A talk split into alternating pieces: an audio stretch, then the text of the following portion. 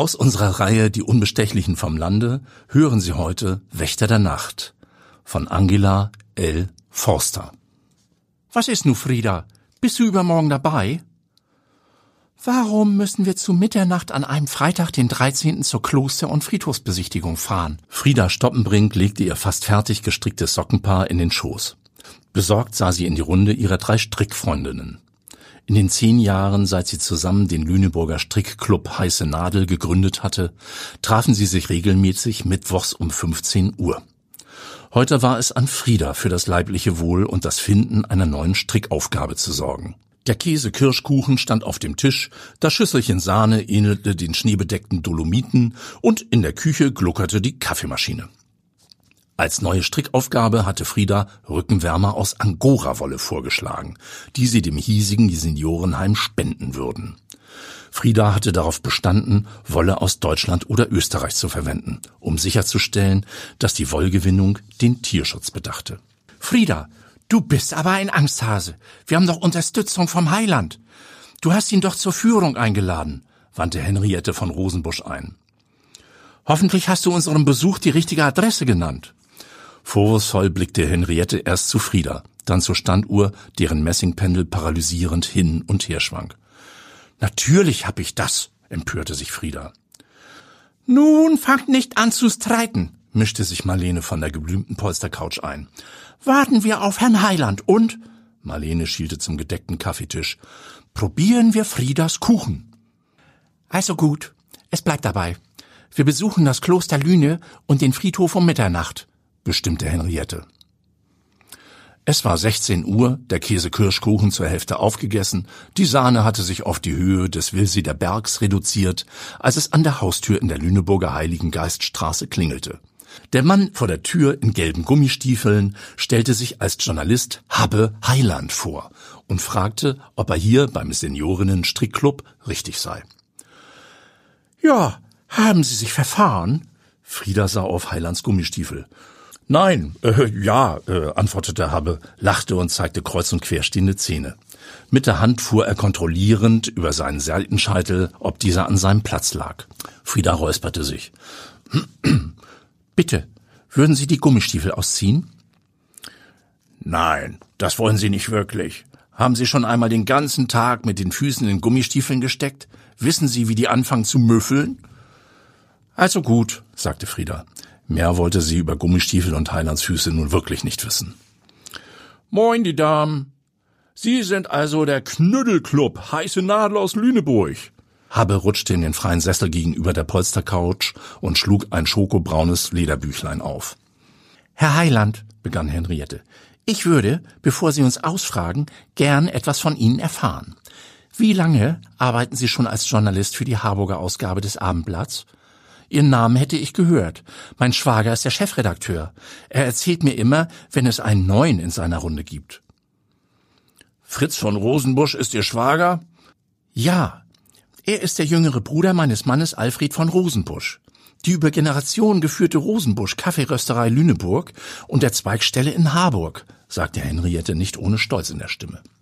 Von der Resterei habe ich gehört, antwortete Habbe und schlug die Beine übereinander. Also, ich bin neu in Lüneburg und Harburg. Ihr Knüddelclub ist mein erster Auftrag. Nein, stimmt nicht, mein zweiter Auftrag. Bis eben war ich in Bienenbüttel bei Bauer Menke im Kuhstall und hab seine preisgekrönte Kuhlotte fotografiert. Fünf Augenpaare hefteten sich auf Habbes gelbe Gummistiefel, an denen noch immer der Matsch aus dem Kuhstall klebte.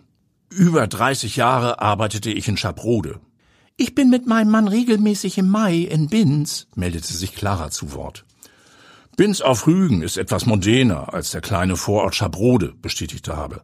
Aber am Schabroder Hafen gibt es die besten Fischbrötchen. Ich bin da jeden Tag. Naja, jetzt nicht mehr. Jetzt bin ich in Harburg und in der Heide. Sie sind nicht verheiratet? wollte nun Marlene wissen. Sie sah von ihrer Handarbeit auf. Das letzte Sockenpaar wollte sie fertig stricken, bevor es mit den anderen Paaren dem Kinderheim gespendet werden konnte. Das fehlte noch. Nee, nee. Mit 59 habe ich den Weibsen, Entschuldigung, den Damen abgeschworen. Ich bin Single. Ich komme nach Hause, wann ich will. Und futtere so viel Fischbrötchen mit Zwiebeln, wie ich will. 59 ist doch kein Alter für einen Mann. Henriette blitzelte Habe lächelnd an. Das erzählen Sie mal meinem Chef in Schaprode, Frau Rosenbusch. Der löst sein Anzeigenblatt auf, weil er mit seiner Frau im Wohnmobil durch die USA kutschieren will und sagt zu mir, geh in Rente oder zu meinem Kumpel, der Chef der Harburg-Ausgabe des Abendblatts. Ich mag es zwar ruhig, aber die Rente, hm, Habe winkte ab. Also schreibe ich jetzt für Harburg und Lüneburg. Meine Großtante Gertrud hatte um die Ecke in Reppenstedt einen Bauernhof. Vor sieben Jahren hat sie mir den Hof vererbt. Aber was soll ich mit einem Bauernhof? Ich habe ihn verkauft und mir meinen Traum von einer Cessna erfüllt. Jetzt fliege ich über das Meer. Na ja, jetzt über Harburg und die Heide, sagte Habbe und stellte fest, ob in Schaprode oder Harburg oder in der Lüneburger Heide, er liebte seinen Job und den Umgang mit den Menschen, über die er in seinen Artikeln erzählte. Und da war es egal, ob Oma Ernas Katze ausgebüxt war, der Wochenmarkt einen neuen Stand bekam oder er sonst einen regionalen Bericht verfasste. Mögen Sie ein Stück Käsekirschkuchen und ein Tässchen Kaffee? fragte Frieda. Klar, ich habe zwar ein Schinkenbrot bei Mauer Menke verdrückt, aber was Süßes geht immer. Aber dann legen wir los. Ich will doch wissen, was Sie mit den Bergen Wollzeug machen und sonst treiben, wenn Sie kein Kloster um Mitternacht am Freitag den 13. besuchen. Sind die Damen abergläubisch? fragte er, während er den Kuchenteller entgegennahm und ein großes Stück von der Spitze abstach. Sie? fragte Marlene. Ein schneller Blick huschte zu Frieda. Nee, damit habe ich nichts am Hut. Ich glaub nicht an dieses überirdische Zeug. Schwarze Katzen, kettenrasselnde Geister, seelenlose Leiber, die durch die Nacht schweben, sagte Habe und buxierte das nächste Kuchenstück auf seine Gabel. Feuchter Nebel kroch von der nahegelegenen Heidenlandschaft herüber und hüllte einen geheimnisvollen Schleier um das Städtchen Lüneburg. Außer den vier Strickfreundinnen hatte sich Habbe Heiland zur nächtlichen Führung durch das Kloster und dem angrenzenden Friedhof eingefunden.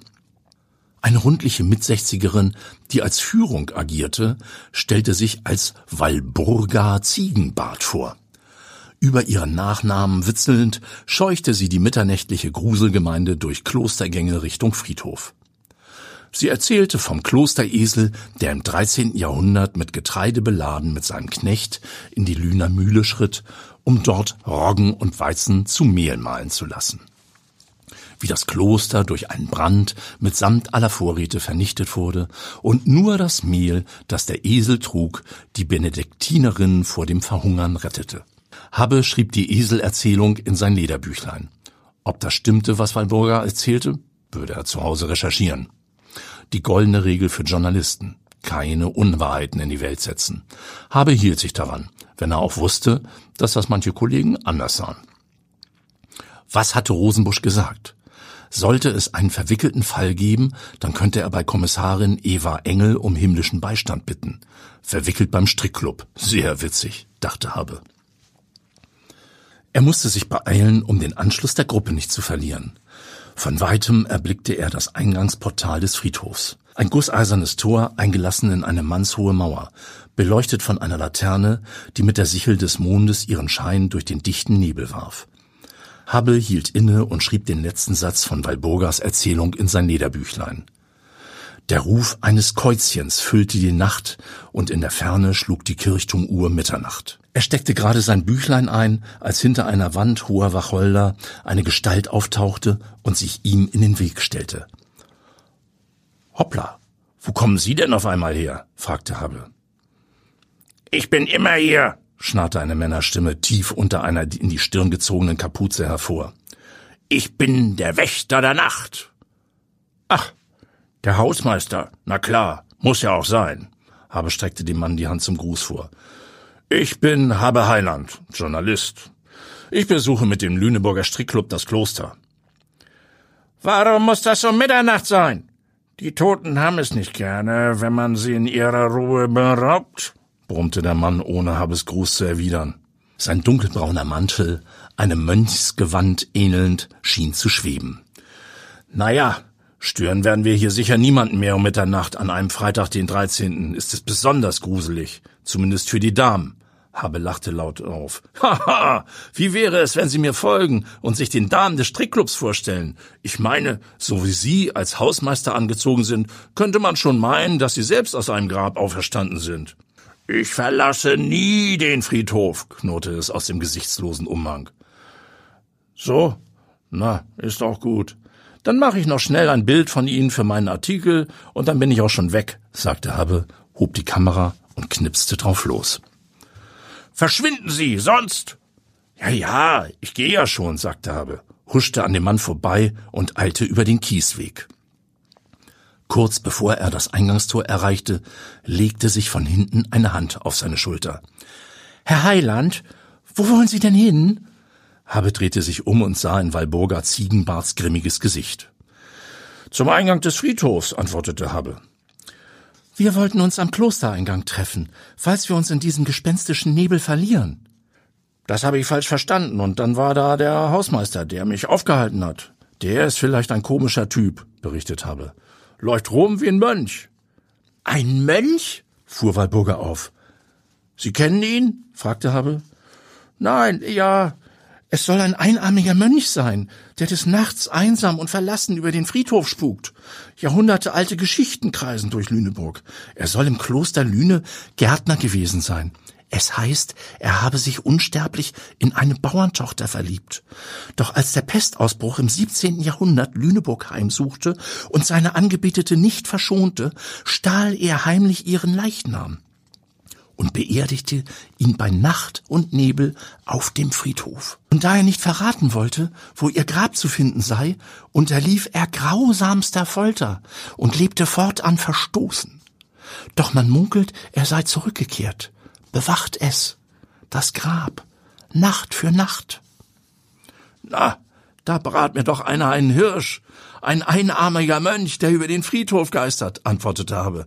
Das wird ein Knaller, von wegen die Heide. Habe hatte noch nicht ausgesprochen, als Polizeisirenen durch die Nacht heulten. Eine sportlich gekleidete Mitfünfzigerin stand an der Friedhofsmauer neben zwei Streifenwagen. Wer sind Sie? fragte sie Habe, der eine Gruppe Menschen hinter sich herzog. Habe Heiland.